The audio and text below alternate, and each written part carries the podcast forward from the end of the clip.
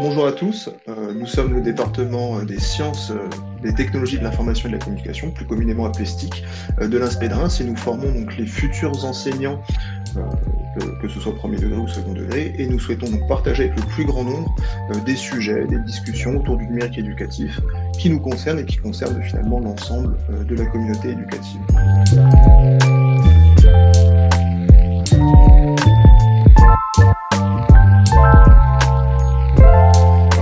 rapidement, du coup, donc Nicolas Feodorov, donc euh, formateur du coup pour le département STIC euh, sur le site de Chaumont. Rani Filali, formateur dans le numérique euh, sur le site de Reims. Olivier Perlot, je suis également formateur sur le site également de Reims. Jérôme Hublard, formateur STIC aussi sur l'INSPE de Charleville. Cyril Benoîton, donc je suis formateur également numérique sur le site de Chalon et un petit peu aussi sur le site de Reims il reste moi. Donc moi, je suis Olivier Caron, je suis formateur, mais sur le site de Troyes.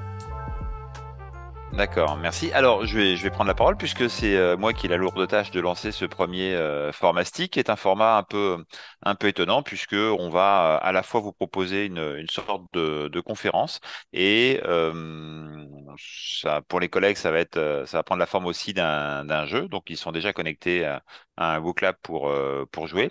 Et puis, on échangera au cours de cette, euh, de cette conférence. Donc, je vais commencer par partager euh, euh, mon écran. Et puis, bon, bah voilà, bah, a priori, vous ne, vous, ne nous voyez plus. Et de quoi va parler cette, euh, cette première conférence? Je vais parler euh, de serious game, de jeux sérieux, et notamment euh, la transformation sur les, sur les postures. Alors, chers collègues, soyez très attentifs. J'espère que vous avez envie de, de jouer. Vous aurez 15 à 30 secondes par question maximum, donc soyez rapides. Et le premier qui a la, la réponse juste aura 1000 points. Et pour le vainqueur, on verra bien ce que l'on attribuera. Alors, euh, essayons euh, de, parler de numérique dans le, dans le monde de, l'éducation euh, à partir de, de, trois modèles, dont l'un qui est un peu ancien. Jean Housset, en 1988, a défini le fameux triangle didactique qui nous dit qu'il y a situation didactique quand il y a échange entre maîtresse, savoir et élève. Et il définit d'ailleurs très bien les trois verbes enseigner, former et apprendre. Jean Housset nous dit également que pour qu'il y ait situation didactique, il faut que l'enseignant, à un moment donné, à un choix, euh, notamment sur euh, qui est le moins actif dans cette situation. Est-ce que c'est euh, la maîtresse? Est-ce que c'est le savoir? Est-ce que c'est l'élève? Lombard, en 2007, étend ce, modèle puisqu'il se rend compte quand même que le numérique dans le domaine de l'éducation est beaucoup utilisé. Et il invente un tétraèdre. Et cette fois-ci, Lombard à la fois, on va dire, étudie les faces de son tétraèdre. On n'en parlera pas euh, aujourd'hui, mais il évalue également les, les, arêtes. Et on voit bien, en fait, à travers ce tétraèdre, que de nouvelles euh, relations s'opèrent euh, dans la relation didactique et donc dans l'apprentissage.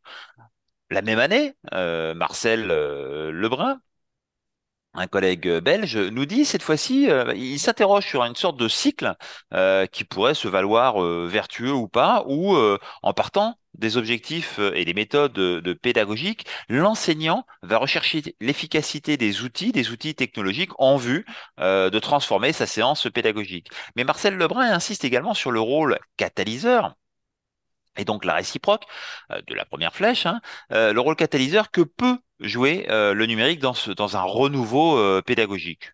L'histoire dira que finalement ce renouveau pédagogique n'a pas eu tant lieu que, que cela. Finalement, Marcel Lebrun euh, insiste également en 2007 en nous disant euh, attention, faites vraiment attention. Sans y prendre garde, c'est un véritable désert pédagogique que le mirage technologique risque de nous conduire. Sa comparaison est vraiment euh, fabuleuse. André Tricot nous dirait que ce qui compte, c'est l'intention pédagogique si on veut obtenir des résultats probants en mobilisant les outils numériques dans une séance pédagogique tous ces modèles-là, on pourrait vous les présenter dans le détail. On les fait dans nos euh, CM. Là, l'idée, c'est que, bon, on s'interroge. Est-ce que le numérique est un agent, perturbateur, un agent du renouveau ou bien un agent catalyseur? Chers collègues, tenez-vous prêts. Voici la première question. J'espère que vous avez été super attentifs parce que je vous demande de compléter dans votre WooClap en moins de 30 secondes qui a transformé le triangle de Housset en tétraède. Et là, euh, on va dire les viewers, hein, ceux qui nous regardent, j'espère que vous êtes très nombreux, euh, ben, vous vous rendez compte que pour le moment, ils sont trois à répondre. Et je tiens à vous signaler que les collègues là euh, font ce cours-là. Donc j'espère qu'ils vont donner les bonnes réponses. Et je n'ai que trois réponses et ils ne peuvent plus voter, alors que j'ai bien davantage de participants. Alors là, je vais, je vais regarder les, les réponses qu'ils m'ont données. Ouf, Bravo, chers collègues, super. Ah, Peut-être qu'ils sont déjà partis boire un café ou, ou faire autre chose. Et... Est-ce que je peux, est-ce que je peux intervenir juste euh, Oui, oui, oui, Cyril. Je n'ai pas pu du tout saisir de réponse en fait. Alors je sais pas Je si. ne connaissais pas. Euh, alors, ce, ce qui ce qui devient intéressant, c'est que on va retrouver déjà des arguments d'élèves. Monsieur, j'étais pas prêt. Euh, Monsieur, mon smartphone n'était pas bon. Euh, Monsieur, ça marche pas sur le mien. Euh, chers collègues, Cyril Benoîton, je te rappelle que tu utilises WooClap à peu près tous les jours et que donc euh, on avait convenu que tout le monde était prêt. Donc on ne va pas entendre euh, ton argument. Est-ce que vous voulez savoir qui a répondu le, le premier qui est en tête euh, sur ce jeu? Il n'y a pas cette question là encore, il n'y a pas de suspense. Ouais, mais moi ça m'intéresse quand même. Alors nous avons Batman qui est en tête. Nous ne savons pas qui est Batman. C'est un personnage masqué en qui on a confiance, notamment. Euh, Olivier Cardon a répondu deuxième, donc a perdu 25 points par rapport à Batman. Et Rani euh, est sur le podium, mais j'ai l'impression que mon collègue Jérôme et mon collègue qui a du mal avec les ordinateurs, Cyril Benoîton, euh, ne parvient pas à répondre. Alors, on est d'accord, Housset nous dit il y a une relation didactique à trois sommets, Lombard la prolonge sur un tétraède avec le numérique. Et si on prend euh, maintenant un, autre modèle euh, qui est très mobilisé en sciences de l'éducation, on peut regarder du côté de Bucheton et Soulé, et qui, en 2009 nous parle euh, de la posture, de la posture des élèves et de la posture euh, des enseignants. La posture qui est un, un schème du euh, penser, dire, faire, préconstruit, qui s'inscrit euh, dans le vécu des enseignants, dans le vécu des élèves, et qui vient en réponse à une tâche qui est proposée. Et, et pourquoi euh, je vous propose de, de, de, regarder cela ce soir Parce que en fait, on a vu à, travers le tétraède de, de Lombard qu'il y avait de nouvelles tâches qui étaient proposées par le numérique, donc on peut s'interroger légitimement. Il y a une problématique ici, hein, comme on pourrait dire en recherche. Il y a une problématique, c'est les tâches sont modifiées par le numérique. Est-ce que les postures habituelles, les postures d'accompagnement, de contrôle pour l'enseignant, est-ce que les postures des élèves scolaires, premières, etc., sont modifiées? Est-ce que le numérique a modifié euh, cela? Alors, euh, du coup, euh, première action, les, les collègues. J'ai l'impression que Jérôme a disparu. Ouais, Jérôme, euh, Je pense qu'il y a des petits soucis de, co- de connexion. Eh ben, tant pis, on va continuer. On est en direct, hein, donc euh, Pourvu tout, qu'il tout va, bien. Euh, vous en pensez quoi Alors, le numérique change les postures ou pas? Bah, ça dépend euh, comment l'enseignant va utiliser le numérique en fait.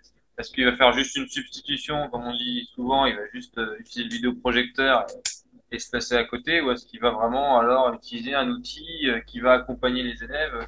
Tout dépend déjà de comment on l'utilise, je pense. Ah, je trouve ça plutôt intéressant parce qu'effectivement, si on est au stade à la substitution, euh, là pour nos viewers, euh, bah, substitution, c'est dans le modèle SMR. Nos étudiants de M2 l'ont vu en, début d'année. Les autres, on vous invite à regarder ce modèle de Puentedura, modèle plutôt euh, empirique et qui mériterait des vérifications davantage scientifiques. Effectivement, s'il y a juste substitution, si on a remplacé une séance habituelle par quelques outils numériques sans modifier la tâche de l'élève, bah, On, pourrait dire aussi, on pourrait dire aussi que ça peut venir des, enfin, des outils qu'on mobilise justement, du type d'outils, parce que euh, moi je vois euh, là dans les postures de l'enseignant que, que tu as que tu as listé juste avant, il y a euh, le contrôle par exemple, ou des choses comme ça. Il y a des logiciels qui poussent un peu à hyper contrôler, on va dire les les, les, les élèves, ou à l'inverse, on peut imaginer des gens qui laissent les élèves sur les machines et puis qui vont boire un café, euh, pourvu que les élèves soient pas trop jeunes, parce que ça pose des problèmes de sécurité. Mais euh, voilà, selon les outils et la façon dont on va les prendre, ouais, ça peut, ça peut amener même peut-être des nouvelles postures qui n'étaient pas possibles sans le numérique. Ah pas. ouais, la posture de l'abandon serait possible alors là, Ah Cyril. ouais, bah ouais, pour le coup, ouais. Je j'allais dire, ça, dépend aussi des tâches en fait de l'enseignant et de la tâche que l'enseignant donne aux élèves euh, à réaliser finalement via le numérique aussi. Oui, parce que le Euh, numérique transforme la tâche, effectivement, de l'enseignant. euh, oui. ouais, parce que quand on parle de numérique aussi, est-ce qu'on est plutôt sur la tâche enseignante ou sur la tâche élève? Et là, dans ce cas-là, l'influence va être du, enfin, de part ou d'autre suivant, euh, suivant la tâche, quoi. Et, et, et, là, en fait, Bucheton et Soulet, hein, c'est bien la tâche proposée aux, aux élèves, mais qui, quelque part, est gérée par l'enseignant. Bien ici qu'il y a une perturbation. On a l'air d'être euh, d'accord. Ça peut ne pas avoir euh, de, de perturbation du tout, voire en provoquer. Pour le moment, bah, on, aimerait bien voir ce, que, ça change. Alors, euh, donc là, j'ai repartagé euh, à nouveau mon, écran. Euh, bah, du coup, bah, je vous repose une nouvelle question alors. Tiens, vous avez peut-être oublié. Qu'est-ce qu'une posture selon Bucheton? Et là, je vous ai donné moins de temps. Il n'y a qu'une case à cocher, chers collègues. hein. Faut les lire toutes.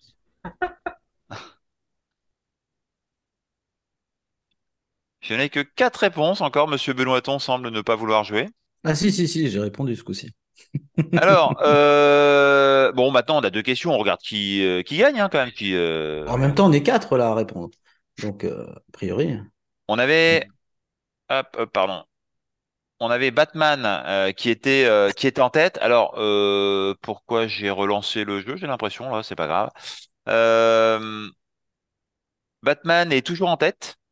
Cyril avec un autre navigateur à 975 points, Olivier Cardon à 975 points.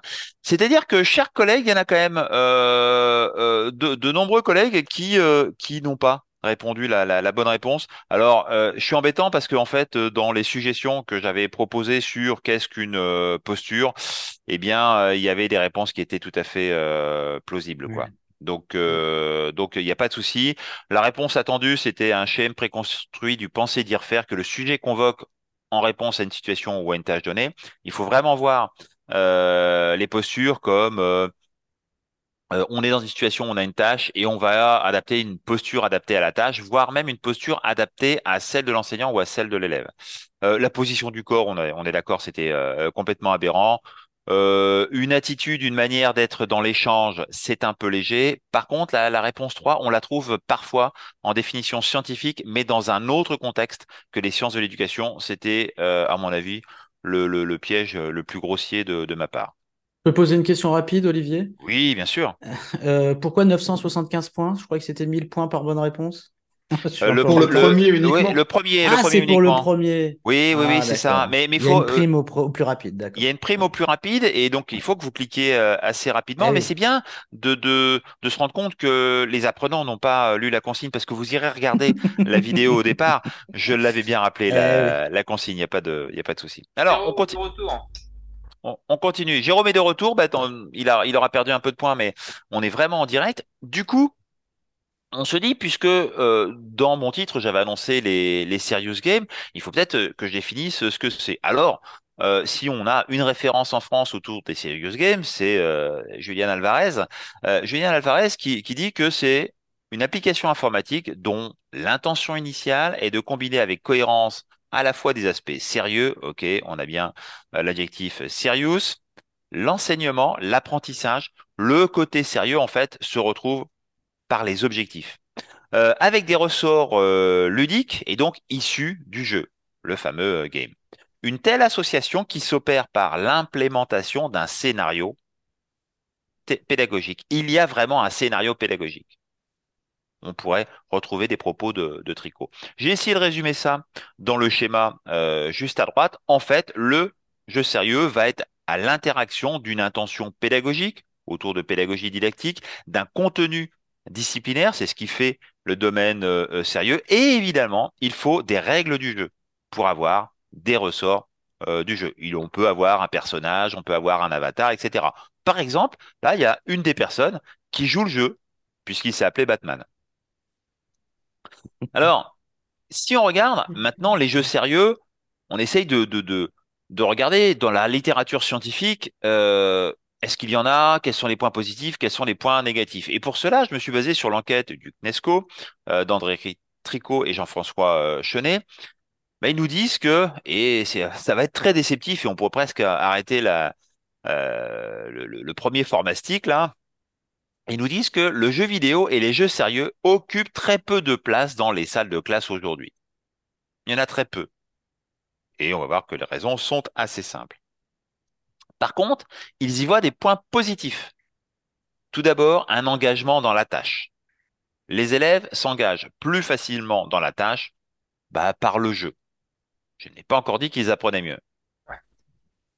Ils disent, et ça c'est vraiment du André Tricot, ils disent que c'est motivant, plus motivant avec beaucoup de guillemets, avec beaucoup de guillemets, parce que la motivation euh, et les outils numériques, euh, là on, vous invite tous là, à aller voir l'enquête du CNESCO, c'est assez édifiant, euh, ce qu'ils appellent l'effet cookie au chocolat. ils disent que c'est plus motivant, mais plus motivant que quoi? Qu'un enseignement descendant. Ah ouais, merci. Ah ouais, et c'est l'argument qu'on entend très souvent, hein, partout, qu'on lit, qu'on lit euh, très très souvent dans la, dans la, on va dire la presse qui n'est pas spécialisée, dans la, mais c'est l'argument de la motivation, euh, il nous est sorti en permanence, enfin, euh, par nos étudiants. c'est le premier truc auquel ils pensent, quoi. C'est je vais faire du numérique parce que c'est motivant pour les élèves. Le fameux mot ludique. Ah oui, l'aspect ludique pour pour engager les élèves. Et dès que je fais du numérique, c'est forcément, c'est forcément mieux pour les élèves, plus motivant, ils vont y aller. Oui, mais pourtant, avec beaucoup d'entrain. Pourtant, tous les collègues qui sont euh, enseignants nous disent que euh, bah, quand ils, euh, ils utilisent le numérique avec leurs élèves, ils ont tous envie d'en faire, les, les, élèves. Franchement, on ferait un sondage mmh. avec nos collègues qui sont enseignants en premier ou en second degré, ils vont nous dire si, si, ils aiment bien. Oui, mais alors les questions justement, c'est d'où vient l'attrait? Est-ce que c'est l'attrait pour le numérique ou est-ce que c'est l'attrait pour l'apprentissage à travers le numérique? Et c'est là justement qu'il me semble que le met le point. Quoi que tu changes de tâche, lorsque tu changes d'une activité à une autre, c'est juste un changement d'activité et l'élève il est en déplacement, il est en changement, et il a une, nouvelle motivation qui arrive. Et sur la durée Et sur la durée, vous en pensez quoi Sur la durée, c'est une vraie question par contre. Sur la durée, c'est la vraie question. Regarde, nous, on fait une séance en particulier. Euh, euh, on, essaie de la partager de temps en temps. Euh, la classe hors les murs sur, sur X, hein, Twitter, on peut retrouver des, des, photos où on voit nos étudiants qui sont dans les couloirs avec des tablettes la, première chose qu'ils disent après cette séance-là, c'est ah, ça change de, des cours de d'habitude. Euh, mais ils sont pas tout de suite dans euh, quelle tâche j'ai véritablement pu faire, qu'est-ce que j'ai appris. Euh, c'est juste le fait de tenir une tablette et d'être dans les couloirs déjà au départ qu'ils notent. Oui, et, et, pour autant, ils sont tellement portés par le jeu, parce qu'en fait, c'est un escape game, ils sont tellement portés par le jeu qu'au bout d'un moment, ils trichent.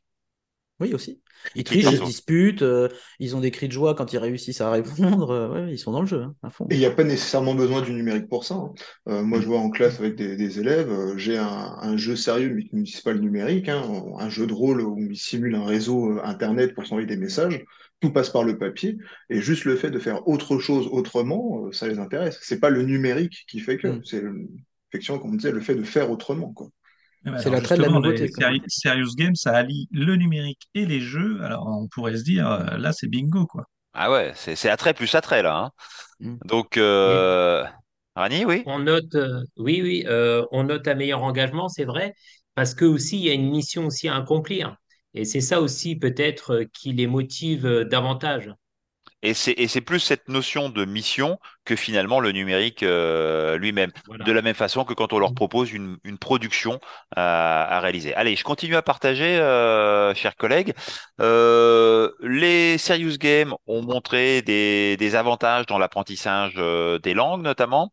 Et puis, il y a un point sur lequel insiste euh, André Tricot, c'est que il y a plus-value du, du jeu sérieux si euh, à un moment donné on dit aux élèves, on, fait l'analyse, on fait un, retour euh, et on leur dit ce qu'ils ont appris. S'ils formalisent eux-mêmes ce qu'ils ont appris, c'est même encore mieux. Euh, vraiment, cette, cette qualité de l'analyse a posteriori, cette analyse a posteriori est vraiment essentielle.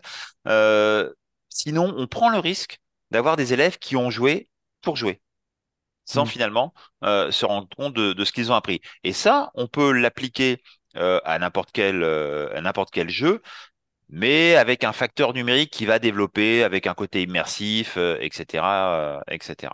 Alors, si je prends cette fois-ci maintenant les, inconvénients, parce que qu'il y en a, il y en a beaucoup, finalement, André Tricot nous dit qu'il n'y a pas d'effet significatif sur la motivation et notamment la qualité de la motivation. C'est-à-dire que les élèves vont être intéressés parce que, euh, c'est Cyril, je crois, qui disait tout à l'heure, euh, ils ont une tablette euh, dans les mains, parce que Nicolas disait parce qu'ils jouent. donc, c'est, et Olivier disait l'effet nouveauté, etc. Donc, il y a, y a cet effet-là Mais est-ce que c'est une motivation pour apprendre?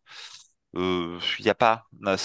la science n'a pas montré cela en tout cas. Pas certain parce que pour l'avoir fait plusieurs fois des escape games, c'est ça la motivation, elle est super dès le départ, mais elle s'estompe presque aussi rapidement que dès lors on rentre dans une tâche plus complexe ou un vrai questionnement. Euh. Et, et, et, du coup, si la tâche est complexe, on voit même des stratégies de contournement apparaître. Oui, et puis les, les souvenirs qu'ils vont avoir du jeu, on l'a déjà dit hein, dans la séance qu'on met en place, mais aussi quand on le met en place avec des élèves, ça m'arrive. Les souvenirs qu'ils vont avoir, c'est sur des éléments, euh, euh, juste euh, des objets ou des choses comme ça, euh, et ils vont se souvenir d'un détail qui a rien à voir effectivement avec euh, avec le jeu. D'où l'idée, enfin l'importance des. C'est plutôt le, ils vont se retenir, comme tu dis, ils vont se retenir un, un élément du jeu plutôt que la connaissance que, tu voulais faire passer à travers. Et euh, donc, les gros défauts, c'est le jeu qui est perçu uniquement comme un divertissement. On joue, on se promène. Euh, il y en a même qui font la course euh, quand on fait le, la séance, la mmh. classe sur les murs avec le, le, le, paradoxe de la poule ou de l'œuf qui est arrivé en premier. Il y en a qui font la course à celui qui arriverait le premier. Euh, il y en a qui arrivent à, à, nous finir la séance en une heure des fois. On trouve ça plutôt douteux alors qu'il faut une bonne heure et demie, voire une heure quarante-cinq pour la faire à peu près, euh, à peu près sérieusement. Je peux, je peux rajouter un tout petit avantage? Oui. Vas-y Cyril. Oh. bah, euh, juste un tout petit avantage auquel je pensais, c'est que euh, parfois il y a aussi euh, la dédramatisation quand même avec le numérique, parce que je peux, je peux répondre un peu ce que je veux sur le jeu, j'aurais pas le jugement du, de l'enseignant ou peut-être même euh, d'un Et autre là, tu penses, tu penses au feedback qui est vécu comme neutre. Euh, Effectivement, on est, on, on est d'accord.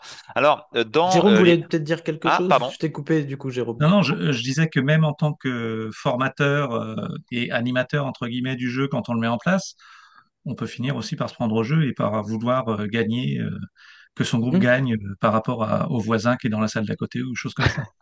Oui, ça nous effectivement. ça peut nous arriver, ça, ça, peut nous arriver. Ça peut nous arriver, ça. Il y a des triches, euh, non? Euh, alors, ils, euh, ils nous disent également dans cette enquête qu'il faut faire à, à la dispar- attention à la disparité entre les élèves face aux jeux. Il y a des élèves qui ont des représentations très positives des jeux, ils y jouent en famille, des jeux de société, etc. Il y a des élèves qui ont des représentations négatives. Euh, Julian Alvarez a même euh, étudié et euh, on peut trouver sa, sa vidéo, là ça me fait penser, tu vois, on pourrait presque, si on était des youtubeurs, euh, Cyril, ajouter un lien vers la vidéo sur euh, Julian Alvarez. On peut le faire, on peut le faire. on peut le faire. Bon. On le fera. Alors avec un code promo, euh, euh, re- re- voyez deux Alvarez et vous aurez le droit à trois formats Non, mais on va mettre ça dans la description de la vidéo, bien sûr. D'accord, ouais. Et euh, Julian Alvarez dit euh, des choses assez, assez intéressantes que je vais résumer et bien plus mal que lui, donc je vous invite à aller regarder sa vidéo. Il dit que en fait, euh, il a comparé euh, les enfants, l'apprentissage du, du jeu chez les enfants avec les animaux. Euh, c'est assez étonnant. Et chez les enfants, en fait, et en comparaison avec les animaux, ils découvrent trois stades. Il y a un stade euh, où on joue pour jouer. Euh, on a un bâton entre les mains, on le déplace, il n'y a pas vraiment de, sens. Julien Alvarez dit qu'il y a un deuxième stade où on joue, mais en se conformant à des règles. Euh, le petit cheval, le jeu de dames, etc. Enfin, il y a, des règles. Le petit cheval, on va prendre, voilà, il faut faire des 6 et, tout va bien. Et puis, il y a un troisième stade, et c'est celui-là qu'il faudrait atteindre pour les serious games. C'est le stade où on commence à mettre en place des stratégies pour gagner au jeu. Les échecs, par exemple, en sont un, très bon exemple. Du coup, j'arrête le partage là. Vous en pensez quoi là de ces trois stades de, de, Alvarez? Au départ, on joue, on prend un bâton, on le déplace, jusqu'à aller vers une stratégie par rapport au serious game. Qu'est-ce que ça apporte? Ah, je vous laisse sans voix là. hein. Le, euh, il faut peut-être instaurer une habitude de, jeu pour que le serious game puisse devenir, enfin, puisse atteindre euh, l'objectif de l'apprentissage. C'est-à-dire que si on est dans la découverte du serious game, on va être plutôt dans le jeu, la découverte des règles, etc., euh, la mise en place et puis apprendre à, se comporter face à un tel jeu. Ah, il va falloir arriver à un moment donné à euh, dépasser euh, cet apprentissage qui, hein, finalement, là, c'est le premier apprentissage du serious game, c'est savoir y jouer, et euh, à euh, ce qu'il y a dedans, le contenu. pour le troisième stade, justement, qu'on devrait viser avec les serious games, tu, nous expliques finalement que euh, le troisième stade, c'est développer des stratégies gagnantes en soi. Mais pour développer des stratégies gagnantes, cela sous-entend déjà qu'on connaît suffisamment les règles et le jeu pour avoir assez de recul et développer des stratégies gagnantes. Et finalement, en classe, un serious game, on va pas le répéter plusieurs fois, enfin peut-être deux fois, trois fois maximum, mais on va pas le faire plus que ça. On a aussi des objectifs finalement en termes de programme euh, qui nous sont imposés et il faut avancer. On et puis là, on, ira en contradiction avec euh, l'aspect de nouveauté dont on parlait tout à l'heure, qui peut être une motivation. On aurait quelque chose qui s'installerait, qui deviendrait une routine et qui ferait peut-être, enfin au niveau motivation, voilà, qu'il a, qu'il a diminué. Oui, mais, mais si, si, si je, je, prends un peu quelques, quelques contre-pieds, par exemple, si on veut faire un serious game une fois, ben, ce que dit Alvarez, il faut que les règles du jeu soient très simples. Mm. Mm. Sinon, on a un temps d'appropriation des règles du jeu. Ok. Ce que dit Alvarez aussi, c'est qu'il faut tenir compte du contexte de l'élève. A-t-il l'habitude de jouer ou pas? Parce que là, pour le coup, on va encore creuser les écarts et pourtant on va proposer un jeu. Vous voyez, c'est pas si c'est pas si évident que ça que les élèves euh, vont être attirés. On peut avoir des élèves qui ont des postures de refus sur des jeux. Ce sera très rare quand même. Et moi, ça me fait penser à une chose, un, lien que, que, tu n'as que là tu n'as peut-être pas fait directement, mais je crois que c'est Freinet qui disait que euh, il y avait aussi plusieurs stades de jeu. Alors je peux pas vous les reciter de mémoire exactement, mais je crois qu'il y avait une différence entre le jeu qui était imposé justement par l'enseignant, euh, appelait ça, je crois, le travail-jeu ou quelque chose comme ça, et à l'inverse, euh, un jeu où l'élève peut avoir une part de créativité, d'imagination et tout. Donc il faut aussi que dans les jeux, on arrive à laisser cette place-là de créativité, de spontanéité euh, des élèves et, pas qu'ils le vivent comme un exercice imposé, quoi. Sinon, il n'y a pas de jeu. Mm. Mais en mobilisant les apprentissages. Eh oui. Rani, Rani, tu voulais intervenir oui, je, moi je vois par le jeu, en fait, euh, par rapport à ce qui est dit, euh, aussi de mettre l'accent des niveaux, en fait, un stade d'avancement finalement, pour pouvoir faire évoluer l'élève euh, selon euh, déjà son niveau de départ et ensuite le faire progresser. Et je pense que on a peut-être une relation de, de bah, comme vous voyez, c'est-à-dire que quand on gagne euh, un stade, finalement, on est content, on veut arriver au deuxième stade, donc ça a un effet un peu dopamine, quoi. Oui, oui, on en reparlera de ça. allez, je continue le, le partage. Et évidemment, le point le plus négatif, euh, et c'est pour ça, en fait, qu'on en voit très peu, c'est que ça demande beaucoup de temps de développement pour créer un serious game entièrement numérique, etc. Ça demande du matériel, euh, et c'est pour ça, sans doute, qu'on n'en voit pas euh, beaucoup. Et puis, il faut vraiment qu'il y ait des apprentissages. et les collègues, quand ils essayent de mettre en place des serious games, si l'apprentissage n'est pas au bout, ben, ça va va pas les intéresser. Alors, du coup, continue alors? Euh, on continue le jeu. Alors Jérôme, tant pis, hein, tu pars avec un peu de retard dans le, dans le jeu, mais euh, finalement les serious games. Ouais, ouais. Les serious games ont-ils un effet significatif sur la motivation des, élèves? Est-ce que c'est oui? Est-ce que c'est non? Est-ce que vous ne savez pas? Ok. Euh, bon, bon, on regarde, on regarde les réponses, tiens. Il y en a quand même un qui, qui, a mis oui. Hein. Non, non, non. Pas d'effet significatif sur la motivation et notamment sur la qualité de la motivation, on a juste un effet sur l'engagement. Alors, qui est en tête? Qui est en tête? Batman, mais Batman connaît toutes les réponses, c'est pas possible, c'est c'est c'est un troll là, on a on a un troll parmi nous. Et il est très rapide Batman, il est très Je pense que Batman a payé. Il vole, il vole. Euh, moi, je pense peut-être qu'il vole, peut-être qu'il triche effectivement.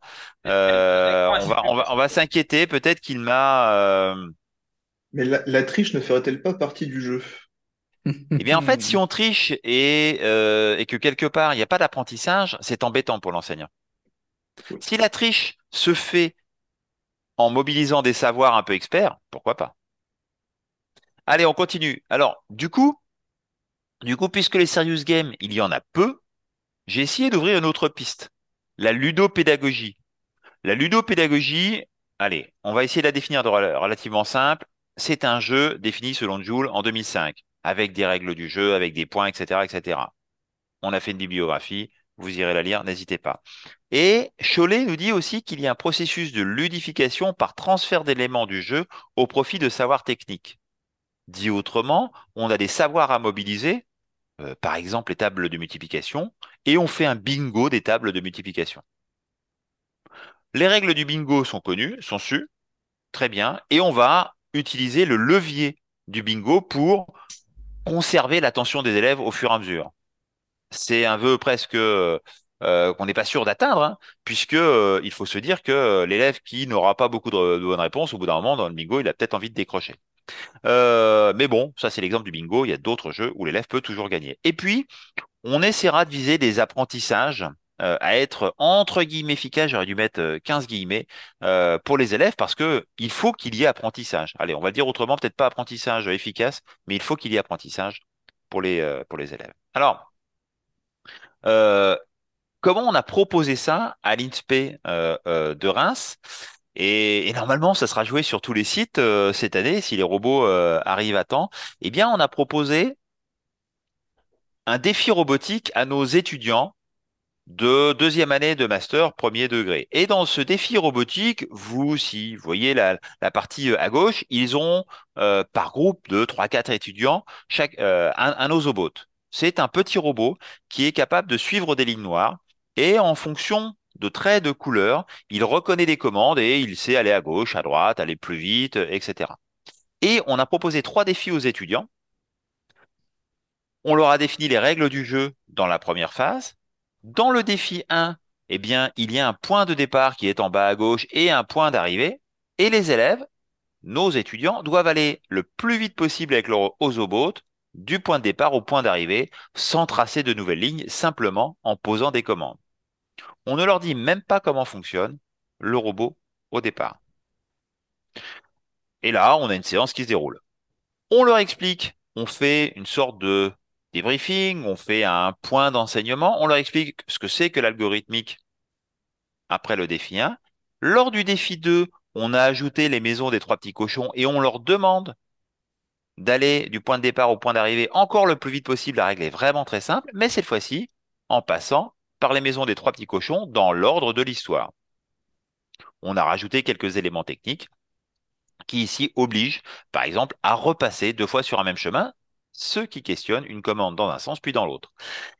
Ensuite, on leur explique ce que c'est que la programmation, la robotique et les perspectives qu'on peut donner en enseignement. Et enfin, le défi 3, un défi 3 d'ailleurs qu'on joue euh, à l'échelle de, de, l'académie, puisqu'on va prendre, euh, on va récompenser nos étudiants par le meilleur temps là, à l'échelle de l'académie. Euh, le défi 3, on doit aller du point départ au point d'arrivée en passant par les maisons des trois petits cochons, mais cette fois-ci, le parcours est vraiment plus complexe. Et puis, au fur et à mesure du défi 1, du défi 2 et du défi 3, nos étudiants récupèrent des points et on fait le classement à la fin. Et euh, comme gain, nos étudiants ont le droit de lever une coupe. Ils n'ont pas le droit de la ramener parce qu'on la reprend à chaque fois. Et ils ont le droit à une magnifique photo sur euh, Twitter euh, X. On abandonnera peut-être, on abandonnera peut-être ce réseau à un moment donné. Donc voici ici les règles du jeu. On a un savoir technique, comme le demandait Cholet, qui est l'apprentissage du robot. Et puis, on a des règles du jeu qui, vont apporter des points avec des courses, en fait. Alors, à partir de ça, on a voulu, on a voulu, alors je dis on, hein, parce que euh, il y avait euh, moi, j'aurais dû dire nous, mais euh, Cyril était également très impliqué dans cette étude. on a voulu regarder s'il y avait une incidence sur les postures. Donc, on a interrogé les étudiants sous la forme d'un questionnaire. Ils ont été, euh, allez, un bon 60-70% euh, à, répondre. On avait un volume à peu près de 70-80 euh, étudiants sur l'ensemble des deux sites. Et on, on leur a demandé, finalement, quelle posture vous avez mobilisée? Sachant qu'ils sont censés les connaître, mais on leur rappelait les définitions. Et puis, on a procédé à quatre entretiens semi-directifs pour vérifier que les réponses qu'ils mettaient dans le questionnaire euh, correspondaient bien à la réalité. Alors, les étudiants, aucun ne nous a, alors peut-être un sur Chalon, je crois, euh, nous a déclaré une posture de refus. Ils se sont tous engagés dans la tâche. Tous. Ok. C'est assez classique dans euh, les séances de Serious Game ou ludopédagogique. On n'a rien inventé. On n'a pas eu de posture dogmatique non plus d'étudiants qui nous disent bon bah moi ça je sais j'ai déjà fait ça m'intéresse pas ça n'apporte rien pour les élèves qu'est-ce que c'est que votre séance? On en a eu très peu. J'ai fait la même séance chez les futurs euh, enseignants euh, profs de maths. je n'ai pas eu de posture dogmatique non plus. C'est sans doute l'effet nouveauté, pourquoi pas. Nous avons eu, là je vais monter euh, en haut, quelques postures scolaires, quelques postures premières. On voit d'ailleurs qu'il y a très peu de différence entre le site de Reims et le site de Châlons-en-Champagne entre les étudiants. C'est plutôt, euh, euh, ça montre que quelque part la tâche avait un rôle très important, mais on verra que les postures des enseignants étaient également semblables. On a eu, semble-t-il, beaucoup de postures ludiques créatives. Et ça, ça nous a euh, beaucoup étonné quand on a vu ces résultats-là, parce que la posture ludique créative, dans sa définition par Bucheton, dit que les élèves détournent la tâche à leur profit. Et c'est pas forcément ce qu'on avait observé dans la salle. Ils se sont intéressés, ils ont joué, ils ont utilisé les ressorts du jeu pour leur motivation, etc. Ça, c'est ce qu'on avait aperçu. Et par contre, ils se sont énormément projetés dans leur futur métier autour de qu'est-ce qu'on pourrait faire des robots, et donc ils ont fait preuve de beaucoup de réflexivité. Ils ont essayé aussi d'améliorer leur algorithme en vue de gagner. Et en fait, par rapport à la posture ludique créative, c'est ce que euh, je vous indique en faisant parler Michel ici. Michel nous indique qu'il a plutôt tenté ou essayé, mais il n'a pas détourné. Et à chaque fois qu'on a interrogé les étudiants sur est-ce que vous avez vraiment fait de la posture ludique créative? Est-ce que vous pouvez nous la redéfinir, etc. Eh bien, il s'est avéré qu'ils n'avaient pas mobilisé finalement la posture ludique créative. Et ça, c'est plutôt intéressant parce qu'ils n'ont pas détourné la tâche. Ils ont bien appris. En moyenne, ils ont mobilisé 3,28 postures avec d'abord la posture première, on fait parce que le prof dit de faire, puis la posture scolaire, on essaye quand même euh, de bien faire et euh, d'atteindre euh, le point d'arrivée, et notamment dans le défi 3, beaucoup de postures euh, réflexives. On s'est beaucoup projeté. On a même eu des groupes dont les conversations euh, se prolongeaient à la fin de la séance. Qu'est-ce que ça vous fait réagir, cette, euh, ces postures, chers collègues, les postures mobilisées au cours de ce, de ce défi? Enfin, de ces trois défis. On veut une question pour gagner des points. pas mal, pas mal, pas mal. Là, on a le ressort du jeu. On veut bien répondre, mais uniquement si on a des points. D'accord, ok. Parce que là, on a, on a écouté super attentivement, là. Hein. On a été sage. Sauf hein. que c'est, oh, sauf que c'est moi le meneur de jeu et c'est moi qui, qui, ai indiqué les règles au départ, donc c'est moi qui pose les questions quand je le souhaite. Très bien. Euh, du coup, alors, ces postures, elles sont étonnantes ou finalement, on, fait que confirmer ce qu'on perçoit? Pour tout ce qui est posture de refus, euh, je pense qu'on confirme pour l'instant ce qu'on a dit depuis tout à l'heure. Finalement, on a très de la nouveauté, donc on a très peu de refus. Euh, dogmatique, j'étais un peu plus surpris par contre, justement, euh, notamment sur les M de maths, du coup, qui auraient pu avoir tendance à dire l'algorithmique, on connaît, la programmation, on connaît. et sur le premier degré, peut-être un peu moins surpris, parce que ça reste une tâche peut-être un peu moins habituelle pour eux. Et sur les autres postures, euh, effectivement, pas ludique créative, un peu surpris quand même d'avoir ces réponses-là, mais comme tu le disais, finalement, c'est pas vraiment, c'est, n'ont pas vraiment été mobilisées quoi ces postures-là. il y a eu, il y a eu une... avec les entretiens. Il y a eu qu'une seule euh, posture ludique créative vraiment avérée. Euh, ce sont des étudiantes qui se sont amusées à déguiser les, les petits robots, les petits ozobots, en leur mettant des antennes, en leur mettant des autocollants, parce qu'on peut faire ça, etc. Et on connaît euh, la provenance, c'est la posture de l'enseignant. Eh oui. Cyril, tu as quelque chose à rajouter? Ah ben non, mais c'est chez moi ça. Effectivement, je l'avais, je l'avais plus ou moins suggéré quand ils m'ont demandé de présenter le matériel et que quand on ouvre la mallette, euh, bah, j'avais aussi présenté tous les éléments gadgets en disant, euh, c'est eux, je crois, qui m'avaient même demandé au départ, qu'est-ce que c'est que ça Et j'avais sorti le matériel de customisation, comme on dit. Et donc hmm. il y, a un groupe qui est resté un peu là-dessus. Et tu avais même présenté la danse des ozobotes au départ en intro. C'est vrai. Et on s'était rendu compte au moment de. En fait, je me suis rendu compte à ce moment que j'avais eu un rôle prépondérant dans cette attitude euh, derrière. Et, et Bucheton dirait une posture de magicien, non? Ah, bah là, clairement, oui. Ouais, ouais, bien sûr. D'autres réactions? Ce qui est intéressant, c'est, euh, moi, je, pour l'avoir euh, mis en place aussi, la posture réflexive, effectivement, elle vient, elle vient au fur et à mesure. Quoi. C'est vraiment progressif. C'est-à-dire que on, est là, c'est ce qu'ils se disaient juste avant, ils euh, finissent par euh, assimiler les règles du jeu, on va dire, et par vraiment se poser la question de comment je peux résoudre le problème. Et je pense quand même qu'il y a quelques mathématiciens dans le premier degré qui auraient pu être dogmatiques, contrairement à euh, ce que certains collègues semblent insinuer.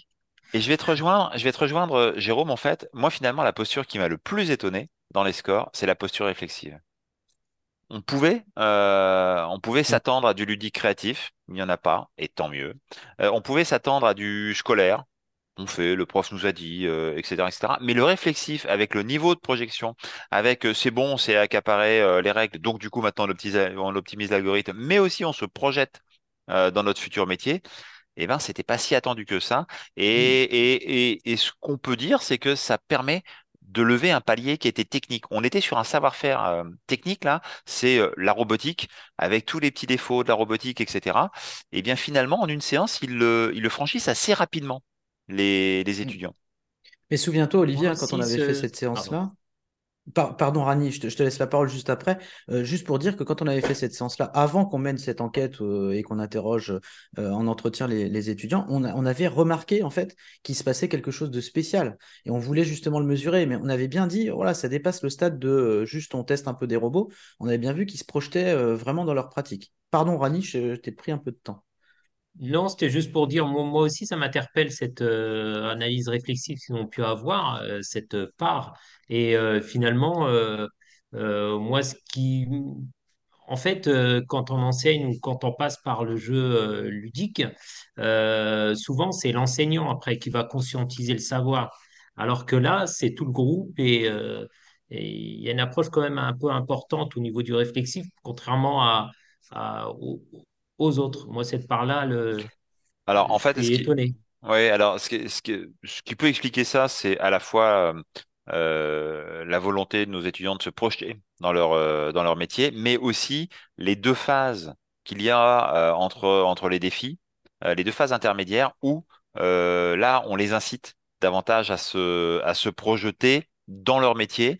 la partie algorithmique, c'est plus le jeu euh, améliorer leur, leur algorithme, c'est plus le jeu qui va euh, véritablement les inciter à, à l'améliorer. Allez, je continue, chers collègues, parce que il y a, peut-être aussi un petit facteur qu'il faut ajouter, c'est qu'on est en fin de parcours euh, de travail sur le numérique avec avec nos étudiants quand on met ça en place, et peut-être qu'effectivement il y a aussi tout le travail qui a été amorcé avant qui, qui paye, enfin, ou en tout cas, voilà, qui, qui se retrouve à ce moment-là.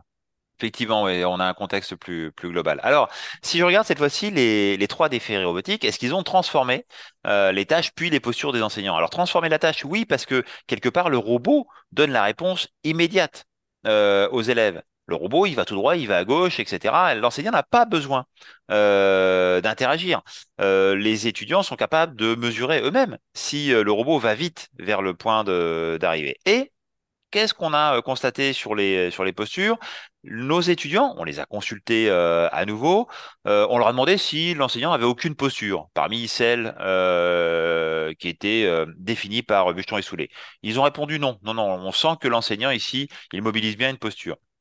On peut peut-être préciser que ce n'est pas les enseignants hein, qui ont demandé eux-mêmes. Hein. On a fait en sorte que ce ne soit pas l'enseignant qui ait mené la séance qui demande à ses étudiants. Oui, tout à fait, oui. Euh, et euh, il y a eu très peu de postures de, de, magiciens. On aurait pu s'attendre à un résultat un petit peu supérieur sur Chalon-Champagne, mais tu as dû jouer quand même très rapidement, euh, Cyril.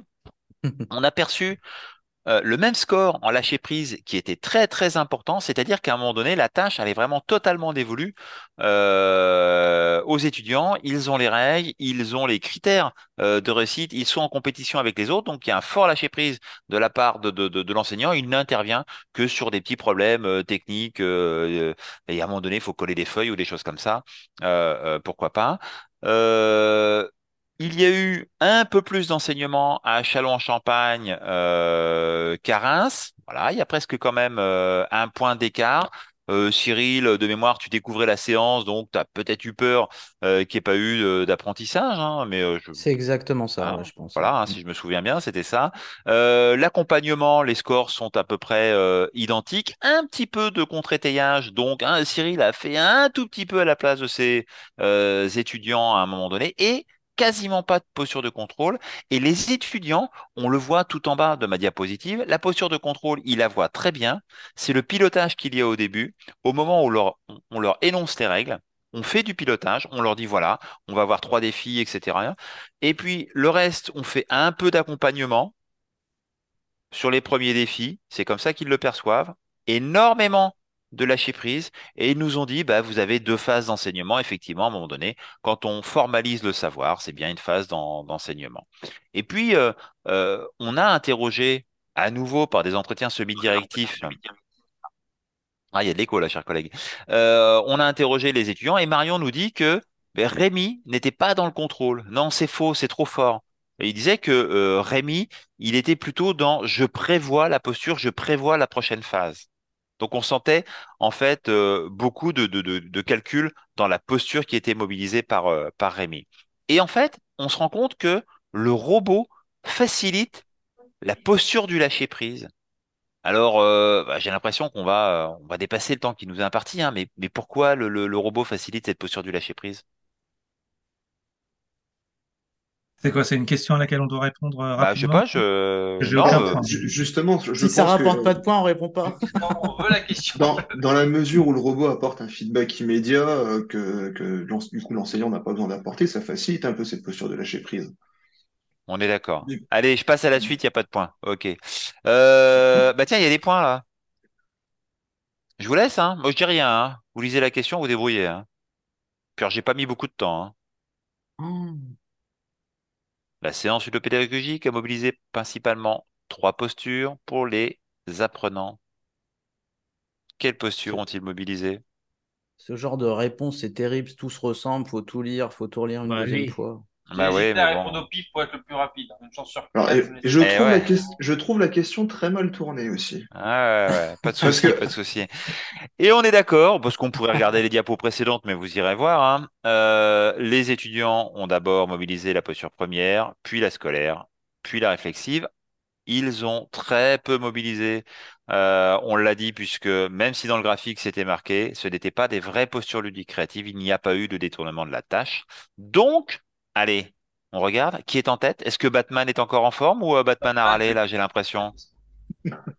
Batman, 3000 points!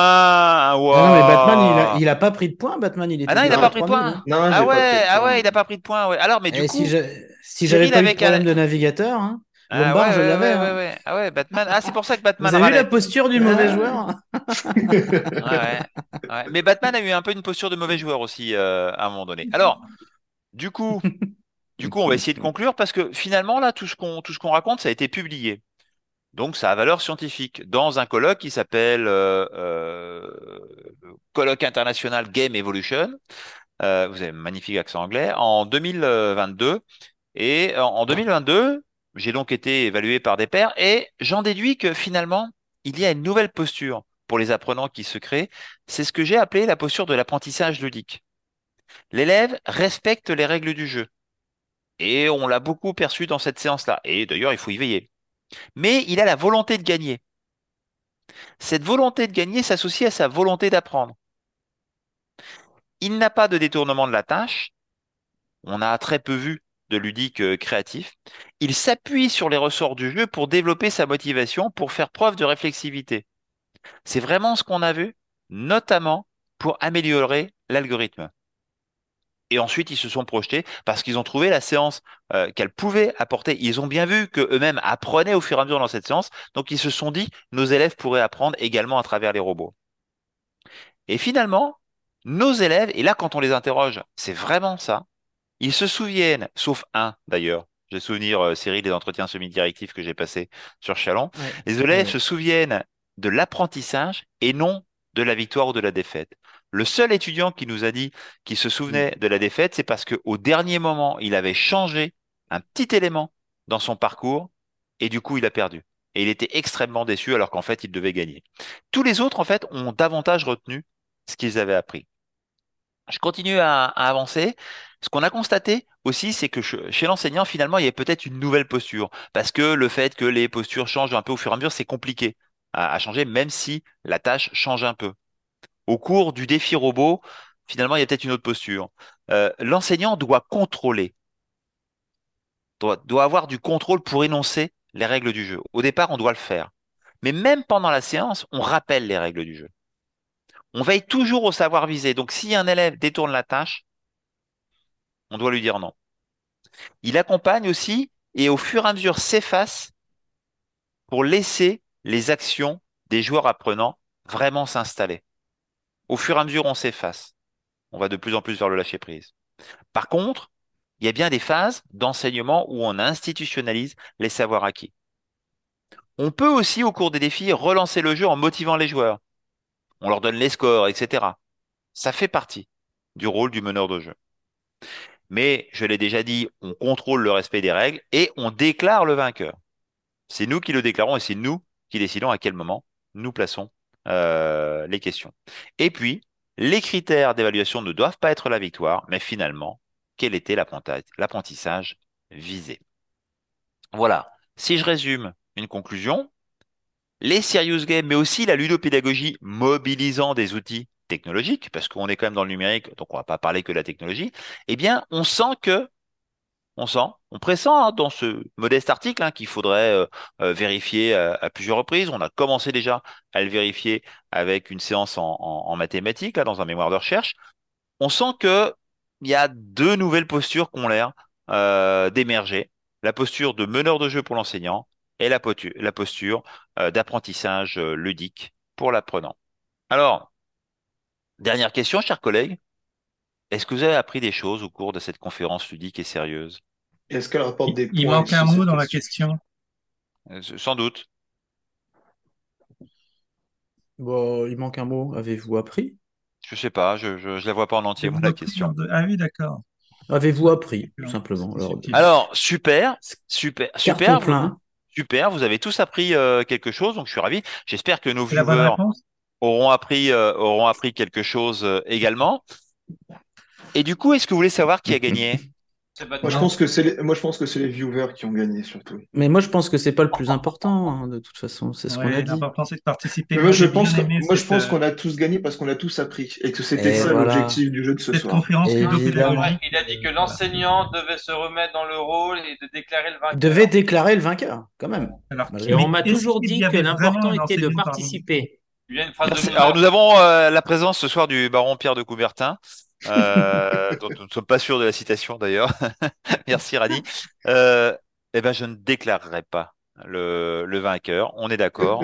On a tous, euh, on a tous appris des choses ce soir avec la ludopédagogie qui en fait enrobe une séance autour de savoir technique ici, avec le fait que le robot ou le numérique peut apporter des réponses automatique et avec un feedback qui est vu comme neutre et non pas euh, partial. Le, feedback de la part d'un enseignant est vu comme partial, le feedback euh, numérique est vu comme euh, neutre. Eh bien, ça, ça, permet des ressorts un peu nouveaux dans ce qu'on pressent modestement au cours d'une étude. Alors, je crois qu'on a perdu une chose, c'est le, c'est le chrono. oui, a priori, on a bien, bien dépassé ce qu'on vous avait annoncé au départ passionnant, c'est pour ça, on va dire.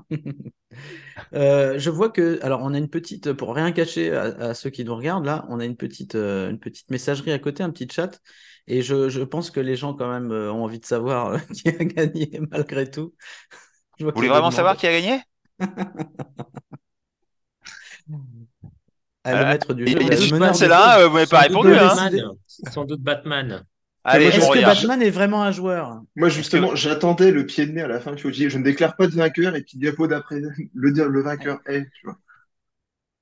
Batman est un, gamer infini, c'est le mec qui clique le plus vite.